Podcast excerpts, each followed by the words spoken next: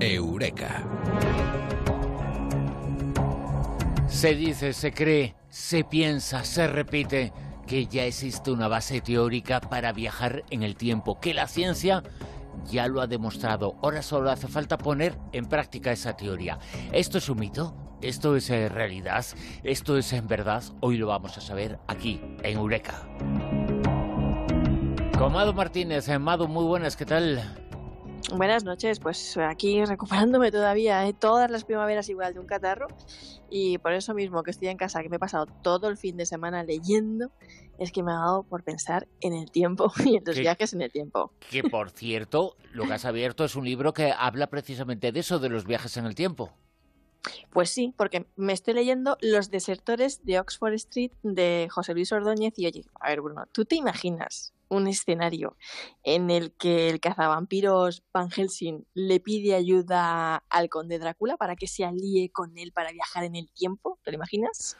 Bueno, eh, el conde Drácula lo consiguió, viajó hacia la inmortalidad, pero yo creo que no se refería a eso, el viaje en el tiempo, ¿no? Eh, la verdad es que pues esta novela va de que Van Helsing pide ayuda a su archenemigo Drácula ¿Para qué? Para que viaje en el tiempo, en una máquina del tiempo, además de la que él tiene una réplica, como la descrita por H.G. Wells, porque en esta novela desfila hasta Julio Verne, y eh, se lo pide a él precisamente porque él es el único que puede hacerlo, viajar en esa máquina del tiempo. ¿Por qué? Él quiere salvar a su sobrina Emily y todos los intentos que han hecho antes con otras personas han fallado porque el cuerpo humano no está preparado para soportar ese viaje en el tiempo. Entonces, a él se le ocurre que la única persona posible que puede hacerlo es Drácula. ¿Por qué? Porque él ya está muerto. claro. Como no, se, como no se va a morir, ya lleva viajando en el tiempo. es que la inmortalidad tiene esas cosas, ¿no? es lo que tiene. Claro, claro. Oye, por cierto, has mencionado dos figuras eh, literarias que hablaron de eso, eh, que parece que viajaban en el tiempo, por lo menos ahí con la mente se presentaba en el futuro Julio Verne, y eh, él diseñó una máquina, una máquina literaria, pero tuvo muchísimo éxito su libro sobre el viaje en el tiempo. H.G. Wells son quizá los dos padres de esa teoría literaria entonces, ¿no? Bueno, es que H.G. Wells, eh, yo creo que mm, si pensamos en una novela de máquina del tiempo es H.G. Wells, es una pasada. Y Julio Verne lo que nos pasa con él es que mm, muchos incluso han conspirado, ¿no? Un poquito han especulado, han soñado con la idea de que ese hombre era un auténtico viajero del tiempo y estuvo en el futuro, porque pues esas novelas que escribía, esa, esa capacidad visionaria que tuvo de, de, del futuro y de lo que para entonces era ciencia ficción, acabó haciéndose realidad, era un sueño, ¿no? Pero hay otros autores que nos tienen acostumbradas también a esa idea, a soñar con los viajes del tiempo, como son JJ Benítez, ¿no? que lo has entrevistado tú muchas veces, le conoces personalmente en el programa, con Caballo de Troya, ¿no? que nos llevó nos llevó, nos hizo viajar con él a la era de Cristo, ni nada más ni nada menos ese viaje en el tiempo, bueno, la, podemos eh, preguntar a Modilla Rosa Ventos eh, en Twitter, eh, que la gente, que nuestros oyentes eh, nos digan a qué época y qué les gustaría volver a vivir si tuvieran la ocasión de viajar al pasado, de viajar en el tiempo, qué es lo que les gustaría reportear y contarnos, ¿no? ¿A qué época le gustaría ir? Y a ti, Mado, ¿a qué época te gustaría viajar, conocer? ¿Qué te gustaría volver a vivir eso sobre lo que has leído tanto? La verdad es que me haces una pregunta difícil porque a mí me gustaría ver tantas épocas y ya no solo viajar en el tiempo, me gustaría moverme tanto en el espacio de esto de poder realizar un viaje por el cosmos, por las estrellas, así si tuviéramos la tecnología de poder hacer eso con un traje espacial y no nos desintegráramos en un amasijo de energía y esas cosas. Me encantaría eso, viajar por las estrellas y tal vez, pues no sé, cómo se formó nuestro planeta, tantas épocas. La cuestión es que pues hay mucho debate, ¿no? Y hay gente que dice, ¿será posible, no será posible? ¿Lograremos algún día viajar en el tiempo? Y la física lo ha debatido mucho, la verdad. Y es factible, no es factible. Y parece, por lo que decía al comienzo, que es un poco mito, ¿no? Que la ciencia eh, no contempla esa posibilidad eh, todavía, por lo menos. No, a ver, los que, los que se postulan a favor desde el punto de mm, vista físico, a favor, entre comillas, sobre la factibilidad de un posible viaje en el tiempo, se apoyan mucho en Einstein y en su teoría general de la relatividad. Y más recientemente, además, en la posibilidad de viajar en el tiempo, en el espacio-tiempo, además, a través de un agujero de gusano estos agujeros que en teoría nos permitirían viajar en el tiempo. Lo que pasa es que los agujeros de gusano pues son objetos teóricos Y claro, pues también sería en teoría que se pudiera viajar en el espacio. Y de existir, lo más probable es que si nosotros tuviéramos esa máquina del tiempo, fuéramos viajeros en el tiempo y nos adentráramos en un agujero de gusano, pues mm, que nos quedáramos aplastados, eh, nada más cruzar con nuestra nave y eso, pues desintegrados en un amasijo de, de, energía. Un agujero negro tendría unos inconvenientes que no nos permitirían hacerlo, ¿no? Nadie ha detectado uno hasta el momento, se desconoce el origen y el proceso que los genera en caso de que existan. Son teoría de momento, por lo que hemos dicho, y tampoco parece que vayamos a encontrarnos con uno a detectarlo a corto plazo. O sea que hasta el momento, pues también queda descartada esa posibilidad, al menos de momento, y si existieran, pues para nosotros presentaría unos inconvenientes. No podemos meternos en un agujero de gusano así porque si ya no sé que existiera una tecnología capaz de salvar pues esos inconvenientes que ahora existen. Y eh, otra teoría muy difundida, más así bizarra, eh, es la de que bueno exista una civilización alienígena capaz de manipular la gravedad, la masa, el tiempo, los viajes en el espacio y esas cosas, ¿no? Pero pues es otra teoría, ¿no? Es pues una teoría, muy bien, eh, soñamos mucho con estas cosas, pero no son más que esos teorías. Y bueno, además en el 2011, físico, unos científicos japoneses mm, publicaron un, artículo, fruto de su investigación en Physical Review, en el que cerraron un poco el debate. Dijeron que los viajes en el tiempo son imposibles, porque ellos demostraron que un único fotón no podía moverse más rápido que la luz. Un poco ahí por lo de la teoría de Einstein que decíamos y tal. Entonces, pues ellos dijeron, señoras, señores, lo sentimos muchos, pero es imposible eh, viajar en el tiempo.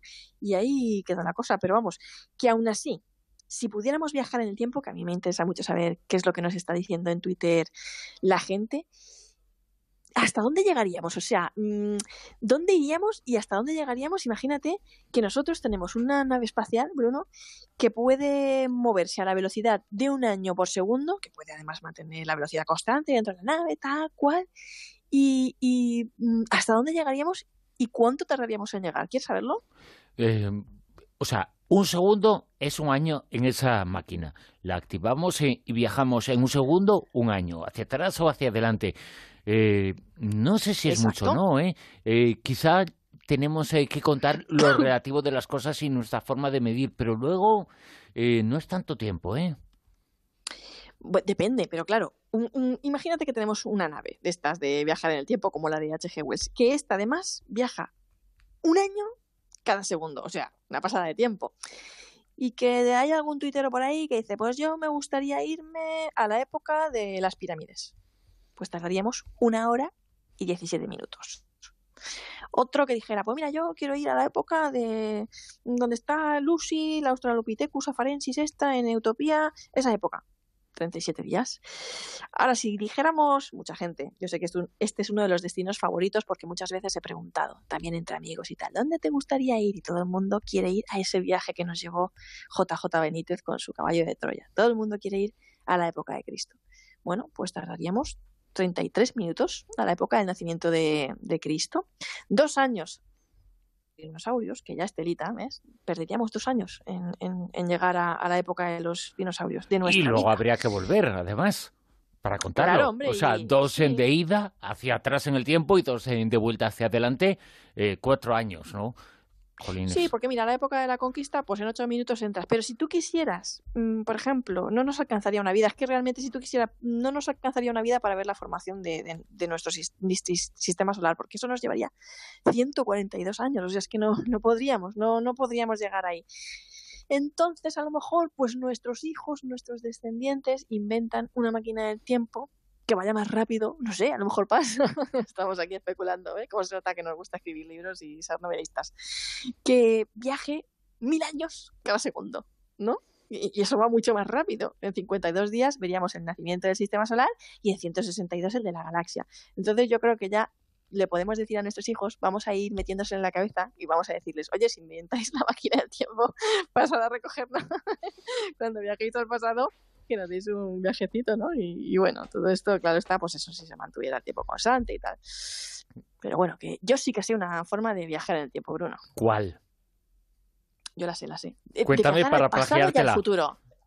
Las dos, de viajar eh, hacia el pasado, y hacia el futuro. Vamos a contar la forma de poder viajar en el tiempo. Que estén atentos en nuestros oyentes, porque esa forma y esa fórmula nos la va a contar ahora Amado Martínez. Cuéntanos. Pues mira, en exclusiva, viajar al pasado. Muy fácil, coger un libro. Es que es facilísimo. Ya no solo por los sitios a los que te lleva, sino porque realmente la única comunicación entre vivos y muertos, espacio-tiempo, es la literatura. Tú puedes leer a un autor de hace, yo qué sé, los años que ya no está entre nosotros y es un emisor que se está comunicando desde el pasado y desde otra dimensión y de otro punto espacio-temporal con nosotros en este momento presente. Es una fórmula fantástica para viajar al pasado. Me parece milagrosa casi. Y viajar al futuro, la imaginación pues es lo que hizo Julio Verne, donde nos llevó, nos llevó a tantos mundos de ficción que además luego se hicieron la realidad, realmente viajó al futuro ese hombre, de alguna manera. Es que es increíble lo que dentro de nosotros podemos llegar a, imaginar y a viajar y a pensar cómo es ese futuro. Pues eso es un viajaco al futuro impresionante. Y bueno, yo vuelvo a recomendar a la gente que lea y desde luego recomiendo esta novela que me estoy leyendo yo, Los desertores de Oxford Street, de José Luis Ordóñez, que es una pasada, ¿eh? me tiene súper enganchada. Y que la gente también eh, opine qué época o qué momento les gustaría vivir en ese viaje en el tiempo. Almodía Rosaventos en 20. Pero hemos eh, de mencionar, muy sinceramente, por desgracia, la ciencia todavía no ha encontrado la fórmula y no parece que eso estará a vuelta de la esquina. Es una esperanza y todavía es una esperanza. Pues sí, de momento es imposible. El viaje en el tiempo esta noche en Eureka con Mado Martínez. Eh, ¿Podemos eh, hacerlo? ¿A qué velocidad eh, viajaríamos? ¿Un segundo? un año en esa máquina, pero una máquina de ficción. A través de diferentes formas se puede conseguir. Lo ha conseguido la ficción, lo ha conseguido la imaginación, lo han conseguido los libros, pero hasta ahora la ciencia no lo ha conseguido.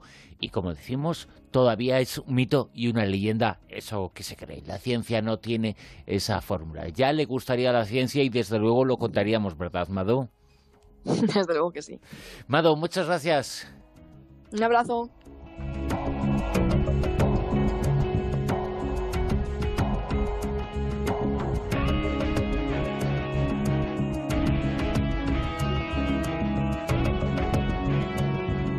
La rosa de los vientos en onda cero.